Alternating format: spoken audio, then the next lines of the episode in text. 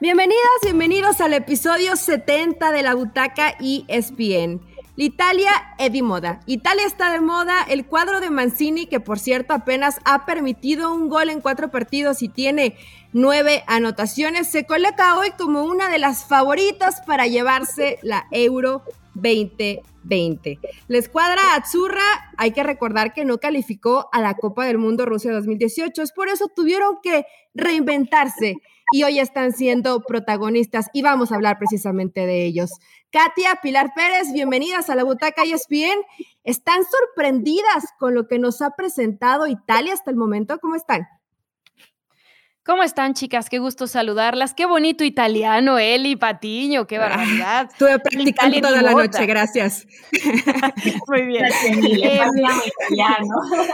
Sí, sí. La Katia, la Katia le parla, le parla. Bueno, la verdad es que no sé si deberíamos decir que estamos eh, sorprendidos después de analizar cómo venía esta Italia de Mancini desde el 2018, que terminó en ese partido amistoso por última vez cayendo. Después de ahí ha sido hasta hoy 31 partidos invictos y es una locura. Em, yo lo que creo es que sorprende porque nos habíamos quedado evidentemente con aquella no participación del Mundial y los malos, las malas sensaciones que había dejado esa Italia con una generación que igual se estaba haciendo pues un poco vieja. Hoy vemos todavía referentes muy veteranos, pero que siguen cumpliendo de alguna manera con la labor y ya caras nuevas y jugadores que se desempeñan para ayudar al conjunto, porque hoy una de las cosas que hay que resaltar de esta Italia es eso, que no hay un jugador que sea el que se eche al equipo al hombro, sino todo el equipo y el mismo director técnico del que estaremos hablando pues mucho en este podcast.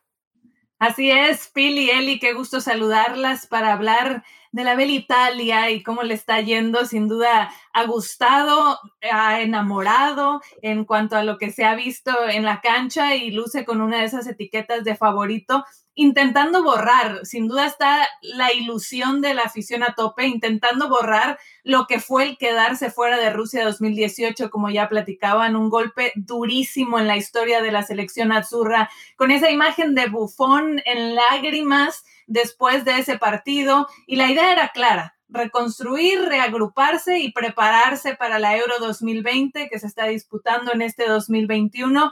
Mancini fue el elegido, el técnico que escogieron en 2018 para justamente arrancar este proceso de reconstrucción y enfocarse en esta competición. Ahí es donde comenzó el trabajo y que se han visto los resultados con esa marca de victorias, pero además jugando bien al fútbol y, encontrando e, esa sintonía en un grupo, como bien mencionan, que no es que hay algún jugador en particular a lo mejor que sobresalga más que otro, como ha habido en la historia de la selección italiana, pero hoy es un grupo que está muy bien trabajado y en sintonía que está funcionando.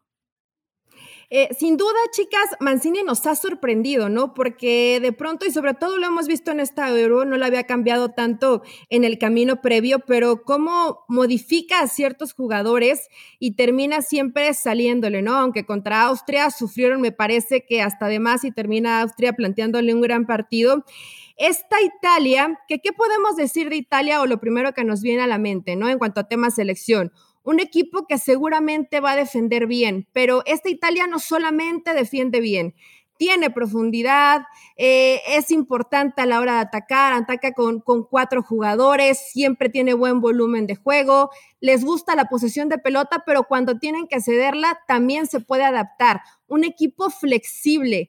Creo que es lo que tenemos que destacar, sobre todo de, de, esta Italia, ¿no? Que no, por supuesto que tiene el sello de defendemos bien, pero hoy no nos vamos a, a incluir solamente en sabemos defender Sabemos atacar, sabemos manejar los partidos, podemos, eh, a pesar de llevar un resultado en contra o que el partido se nos empieza a complicar, poder resolverlo. Creo que esto tiene mucho mérito con el técnico, ¿no? Porque más allá que creo que se ha modificado un poco en cuanto a los nombres, el plan de juego termina siendo siempre el mismo y le está funcionando. Sí, la verdad es que eso es lo más atractivo de esta Italia, que evidentemente por el catenacho y por toda la historia, pues tenía acostumbrado a un estilo de juego y hoy con ese 4-3-3 que usa Mancini, que como dices a veces lo puede cambiar, creo que es muy atractivo con los laterales recorriendo las bandas, siempre con unos centrales muy seguros que se terminan obviamente respaldando con el centro de la cancha, pero tienen estos mediocampistas que, se incorporan al ataque con hombres adelante que son súper peligrosos. El caso de Immobile, de Insigne, hemos visto a Berardi o a Bernardeschi por el otro lado, Chiesa, que también es otro de los hombres importantes. Y bueno, ahí va cambiando un poquito sus piezas. Y la verdad es que eso es lo que más gusta, porque de todo lo que hemos visto en esta euro, de los que mejor juegan es justamente Italia, que históricamente lo conocemos como esa selección o ese fútbol defensivo. Entonces, por eso es muy bueno lo que está haciendo Mancini y como, insisto, es grupo, es equipo, es todos, todos se esfuerzan, todos presionan, todos corren, todos van, todos vienen. No es solamente un futbolista que hay que destacar. Sin duda, y, hablas de ese cambio, ¿no? Hoy vemos una Italia que le gusta ese fútbol ofensivo, que busca tener el balón, contrario a lo que había sido la historia de siempre estar defendiendo y revisando las alineaciones de lo que había sido la participación de Italia en el último gran torneo y revisando esa alineación Allí estaban con una línea de cinco, con esos tres centrales en la parte de atrás y hoy cómo ha ido evolucionando y este cambio de sistema que hablamos con Mancini, con ese 4-3-3, porque revisando su alineación más habitual con Donnarumma en la portería, Giovanni Di Lorenzo, Bonucci y Chiellini, que sí de estos jugadores de experiencia que Mancini buscó mantener eh, en el plantel que habían sido la base por muchos años y siendo también líderes, ¿no? Eh, Spinazzola, Giorginio, Varela, Locatelli, Berardi, Insigne y, y Chiro Immobile. Entonces, eh, lo, lo que decíamos, que se enfocaron también en tener esta reestructuración de crear y potenciar jugadores jóvenes que están teniendo éxito en la Serie A y más adelante lo vamos a hablar, y que ahora también se está reflejando en la selección, porque había habido una brecha y un, hueco ahí muy grande donde se habían dejado de producir estos jugadores. Entonces fue y ha sido todo un proceso de volver a encontrar estos jugadores que puedan tener un sistema ya muy eh, estudiado, muy sistematizado y, que lo puedan llevar a cabo como se está viendo en la cancha.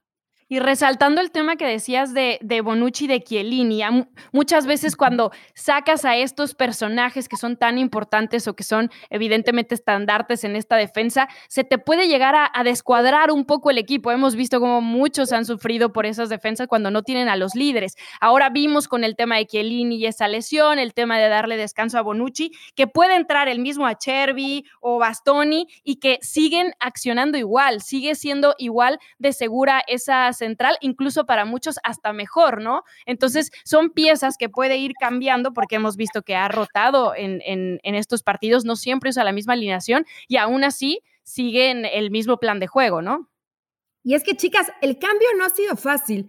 Hoy decimos todos estos nombres y tienes completamente la razón, Pili. A ver, eh, si no está Chiellini, tienes a Bastoni, ¿no? Y, y, si no está, por ejemplo, Emerson por izquierda, está Spinazzola y por derecha puede estar Florenzi, Di Lorenzo, Toloy. Eh, en medio campo a veces está Jorginho, eh, de pronto vemos que termina variando con esos volantes, puede ser Pesina o Varela, eh, del otro lado Berratio o Locatelli, o sea, me refiero, si, si hay formas de, modificarle, ¿no? Y, hablando de arriba, bueno, está inmóvil, pero también puede utilizar a, Chiesa, a Insigne, a, ver, a, a Bernardeschi, o sea, realmente a ver, realmente esta Italia sí tiene mucho fondo de armario, ¿no? Al parecer la banca termina siendo siempre importante y no sé si lo detectaron de la misma forma que yo, pero creo que en ese partido ante Austria es lo que termina precisamente salvando a esta Italia, porque decimos, ok, hay un cambio y les voy a decir por qué, por qué para mí la sorpresa, ¿no? Porque hoy evidentemente ya no tienes a un Buffon, a un Pirlo, a un Materazzi, a un Rossi, a un Del Piero, a un Grosso. O sea, estamos hablando de, personajes figurones. Con un importantísimo, figurones dentro de la selección de Italia. Hoy, cuando ya no tenemos todos estos, estos nombres, ¿en quién de estos jóvenes, evidentemente también con gente de experiencia, puede recaer ese peso específico, porque yo entiendo, esto es un colectivo, se ha caracterizado por no depender de un solo futbolista, pero ojito que se les viene Bélgica enfrente, ¿no? Y que necesitas evidentemente de un buen colectivo, pero también de gente de personalidad que te termine o que te ayude a resolver los partidos. ¿Tiene esta Italia? ¿Tiene Mancini un jugador como la calidad de los que les acabo de mencionar? Pues es que pasa, sí, pasa, pasa por los hombres de experiencia, pero dale, Katea.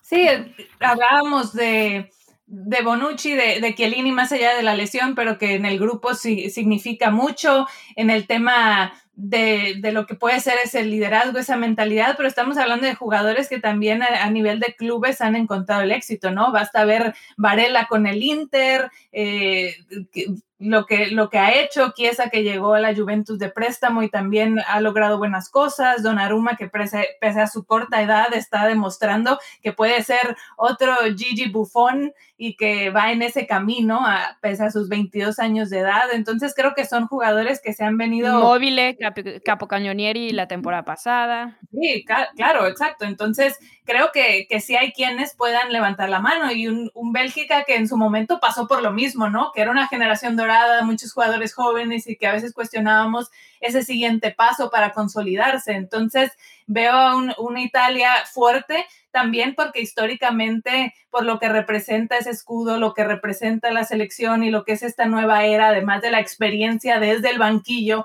que tienen en su técnico, yo creo que sí le veo muchas fortalezas eh, en lo que viene. Pero sí, o sea, creo que lo colectivo es lo principal, sobre todo por, porque vemos los goles, ¿no? O sea, siete goles al momento. ¿Por quién han llegado? Dos de Locatelli, uno de Insigne, uno de Chiesa, dos de Immobili, dos de Pesina incluso, que tampoco ha sido como que titular indiscutible, ha entrado más de, de cambio y, y así llegan. Y en cambio pasaron 1169 minutos sin recibir gol hasta este partido que ya hablaba Celi, el último frente a Austria, que se le termina complicando un poquito y les hacen ese tanto, pero incluso sin ser esa fortaleza defensiva, la de esta Italia, igualmente tienen fortaleza defensiva, ¿no? Sí, sí, la, realidad es que es un gran equipo. Eh, yo creo que a lo mejor no tenemos todos estos nombres, pero creo que sobre todo en el tema defensa, ¿no? Con un Bonucci y un Chiellini que son la gente de experiencia y al final los hombres que a lo mejor te pueden ayudar dentro de este liderazgo de, este grupo. Pero hablamos mucho de, de Mancini, chicas, y creo que hay un nombre detrás que le ayudó bastante la chamba para que llegue a esta Italia, ¿no? Y es que el técnico del Atalanta, Giampiero Gasperini, le ha ayudado desde el 2016 a precisamente formar a cierta base de jugadores para que hoy veamos a esta Italia brillar dentro de la Euro. El Atalanta que aportó nueve futbolistas precisamente a esta euro y que con Gasperini precisamente creo que nos da ese reflejo de lo que hoy es esta Italia. ¿Por qué? Porque con el Atalanta vemos profundidad por las bandas, porque vemos ese ataque siempre con el lateral derecho que termina agregándose situaciones muy puntuales que al menos yo sí he visto reflejadas en esta selección de Italia y que bueno, qué mejor que dentro de tu liga comiences a generar para que después en la selección termine reflejándose.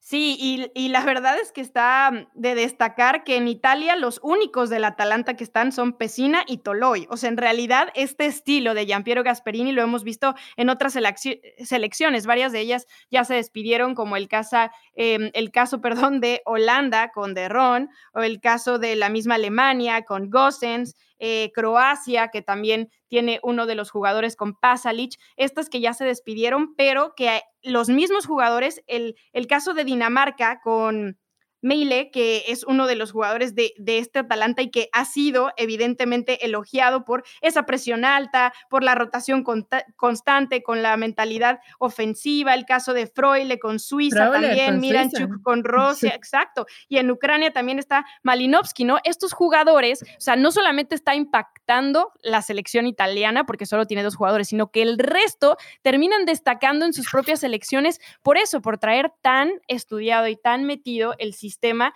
que tiene eh, Gasperini, que hablamos es ligeramente similar o más bien es la, base de lo que estamos viendo con Mancini.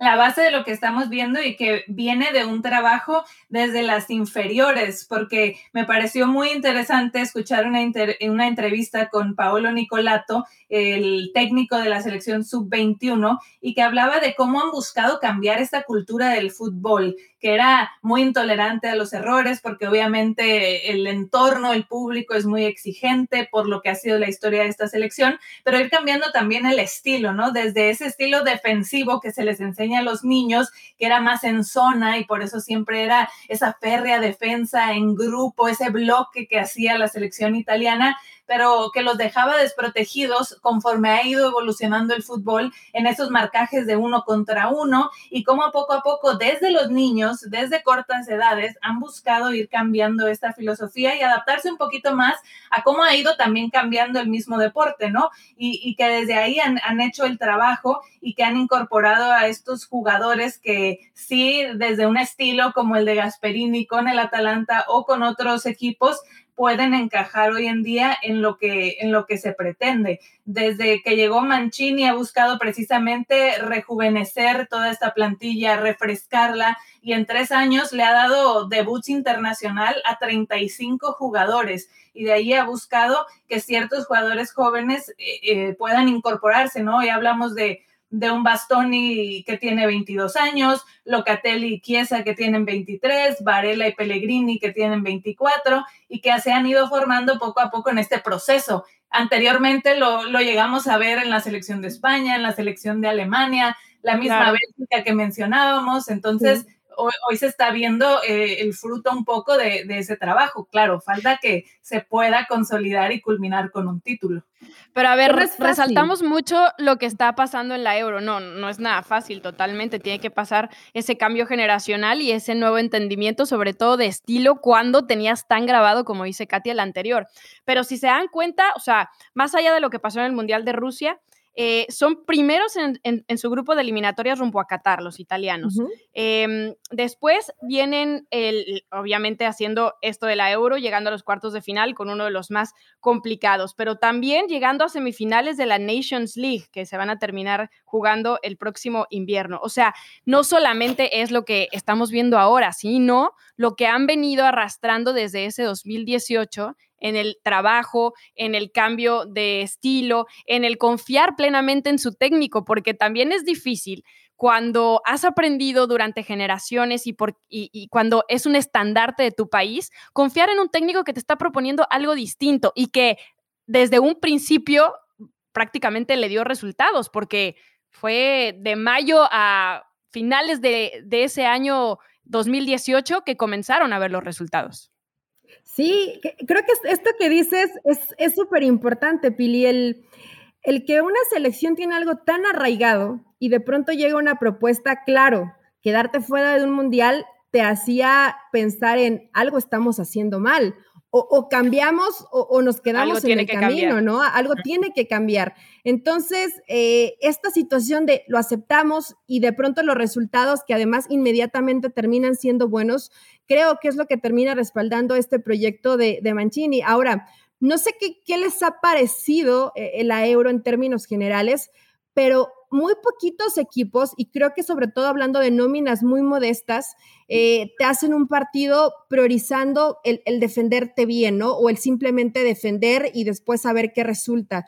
Pero en la mayoría vemos esta propuesta, esta ida y vuelta, ese sí me defiendo bien, pero también te voy a atacar, con un ritmo y con una dinámica que, que mis ojos se, se, angustian cuando digo, bueno, después de Euro tengo que ver Copa América, porque parece que ven slow motion, ¿no? Y después viene la Copa Oro, que creo que va a ser mucho, mucho más bajo el, nivel de lo que de por sí eh, ya vemos en la Copa América, a diferencia de lo que se está haciendo dentro de la Euro. Hoy, a mí me da gusto que ese fútbol de pronto mezquino y defensivo y solo me preocupo por defender, ni siquiera Italia, ¿no? Que podría ser una de las que más creo que se, lo pudieran quedó en fase de, grupos, de la Euro. en los octavos yo eh, no he visto prácticamente a nadie.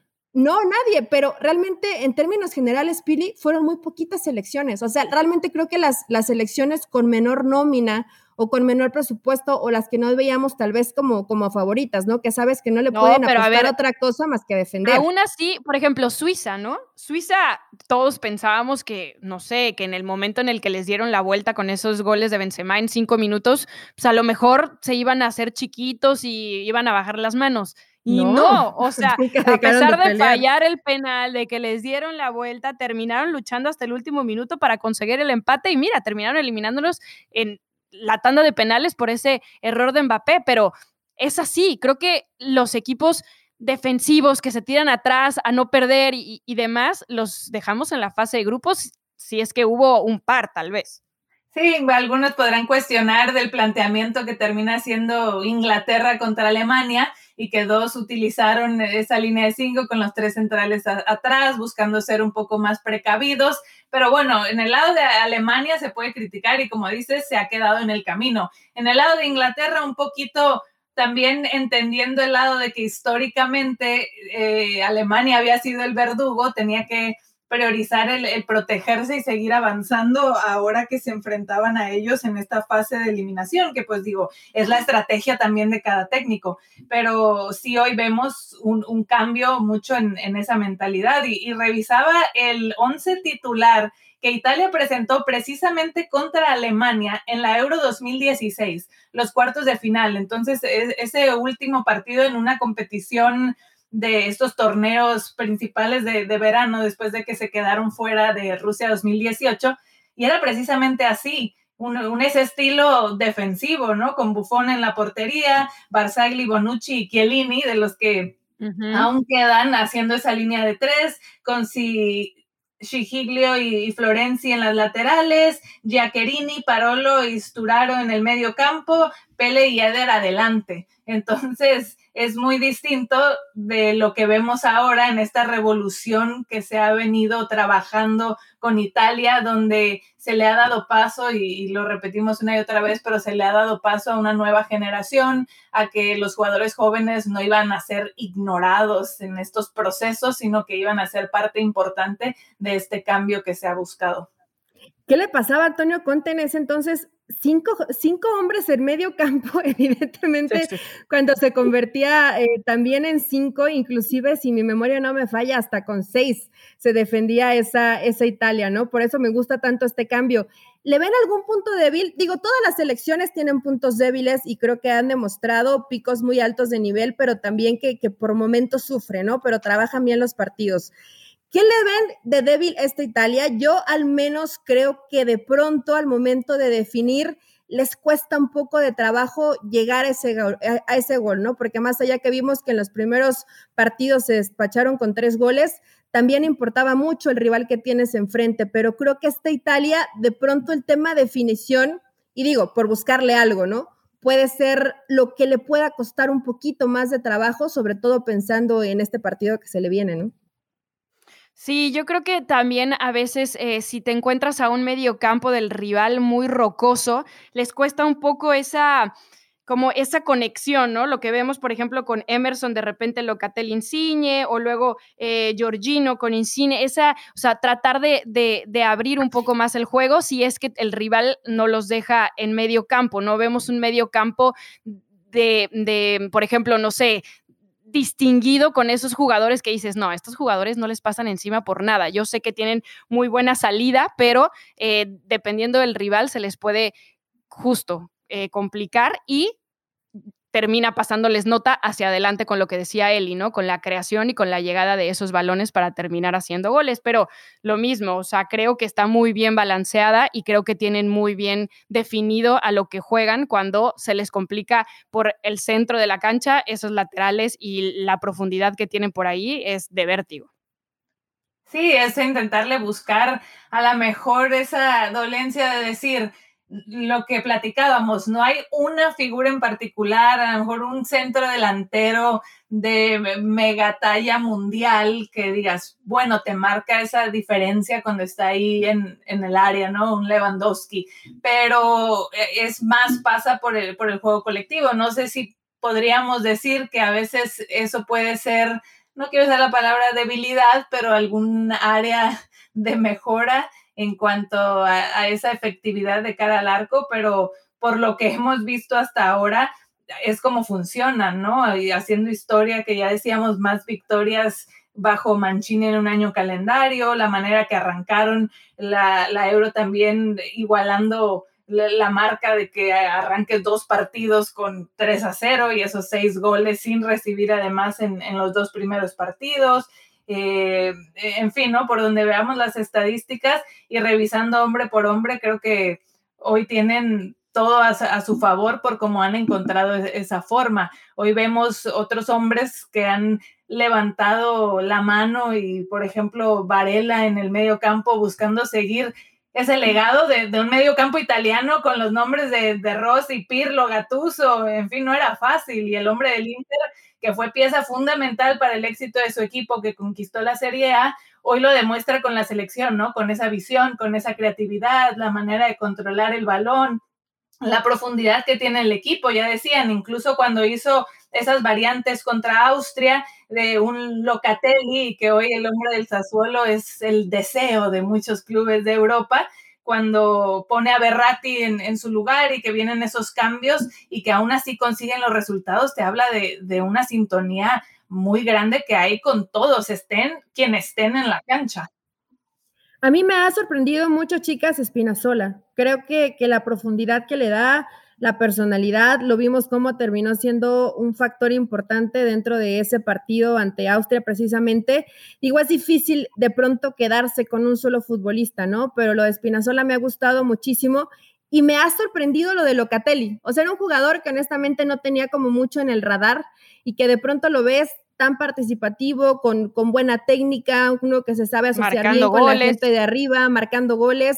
Me ha gustado, ¿no? Porque de pronto eh, quería pensar con quién me puedo quedar.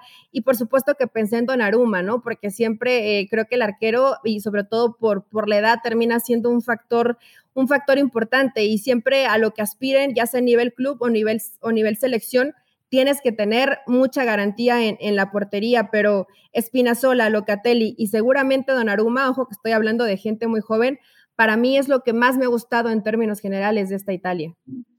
Ahora, yo, yo la verdad es que puse desde el inicio de esta euro como mi gran favorita a Bélgica, de hecho por encima de Francia. No digan que me subí al tren ahora, yo lo dije y debe de estar por ahí grabado en algún lugar. No me acuerdo, ¿eh, Pilar? No me acuerdo. Ah, y ahora resulta. Y la verdad es que le toca frente a un rival muy complicado. Vimos el partido que le hizo a Portugal, o sea, Bélgica es uno de esos equipos que se sabe acoplar al rival y que si quiere te puede hacer un partido tan difícil y tan rugoso como se lo hizo a los actuales campeones. Entonces, ay, temo por, por Italia, la verdad. O sea, ¿crees que no pasa? A ver, ya no tenemos a la favorita Francia. Alemania, que siempre termina siendo, creo, candidato, también ya, ya está por fuera, ¿no? Que era otro de los que poníamos ahí como rivales a vencer. Portugal, actual campeona, también ya, chao, gracias por participar. ¿En serio vas a descartar a, Italia, Pili? Digo, yo sé que Bélgica, a ver, ojo que Bélgica yo sé que es de las selecciones poderosas, que cambiaron de generación y que hoy buscan dar ese golpe sobre la mesa. Pero yo veo demasiadas individualidades. Yo veo con más empaque, empaque Italia como equipo que, que, a Bélgica. Bueno, es que en realidad Bélgica es, es un equipazo. no, no, le, no le duele nada a Bélgica. ¿Cómo van a estar De Bruyne? ¿Cómo va a estar Eden Hazard? Entonces, tiene ahí esas, esas incógnitas. ¿no? ¿A quién le importa cómo Es lo que te iba a decir, Katia. Si no está ahí, no pasa nada. El Real Madrid el otro que Hazard. Quiere que, despierte, que quiere que despierte la versión que alguna vez vieron. Oye, pero ¿te mojaste o no, Pili? ¿Pasa o no pasa Italia? O sea, como, si diste como favorita Bélgica para ti, hasta aquí llegaron, cuartos de final. sí, yo me voy a seguir quedando con la mía, Em, yo veo a esta Bélgica como esa generación que necesita ya eh, sumar dividendos en cuanto al talento individual que tienen. Y tienes mucha razón en el tema de que Italia es mucho más colectivo que Bélgica, pero las individualidades que tiene Bélgica son una locura. Y sí, pasa mucho por cómo estén esas individualidades. Ya decía Katia cómo van a llegar hombres tan importantes como el mismo De Bruyne, que le puede cambiar completamente la cara a un partido, pero Aún así, o sea, lo de Carrasco, lo de Lukaku, o sea, tiene demasiados, demasiados jugadores de buen nivel que creo le pueden complicar muchísimo a Italia y así que me voy a seguir quedando con Bélgica. De que le pueden complicar, sin duda le pueden complicar, como ya hablabas del tema de las individualidades y lo que han mostrado también como equipo pero históricamente, aunque los números luego quedan de lado y más que hemos visto en, esta euro que todo puede pasar en cuanto a los grandes favoritos, pero también apegándonos a, lo que ha hecho Italia, que siempre ha tenido esa mano sobre Bélgica en los enfrentamientos que han tenido históricamente y por el colectivo que muestran ahorita, el, buen momento anímicamente, digo, Bélgica también viene de una fase de grupos perfecta, de echar a la vigente campeona, digo, será un duelo de alto voltaje que fácilmente podía haber sido la final y una final adelantada que estamos teniendo en esta instancia pero hay un extra que a veces no sé cómo describirlo, de cómo viene... Momentum, es el momentum. Sí, que viene embalado este grupo de Italia, que lo veo por alguna razón más fuerte, por ese colectivo y lo que vienen mostrando, por esa sed de revancha después de lo que ocurrió en la Copa del Mundo, sí le veo e-, ese extra que, que puede llevarlo a seguir avanzando. Ay, me, pusiste nerviosa, Katia. Dije, ¿por quién se va a terminar decidiendo? Miren, son, va, a ser un partido complicadísimo para, para Italia. No sé si llamarlo como una final adelantada, porque creo que hay varias elecciones ahí que pueden levantar ahí también un poquito la mano. Pero creo, eh, y no, no tanto de momentum, sino de historia.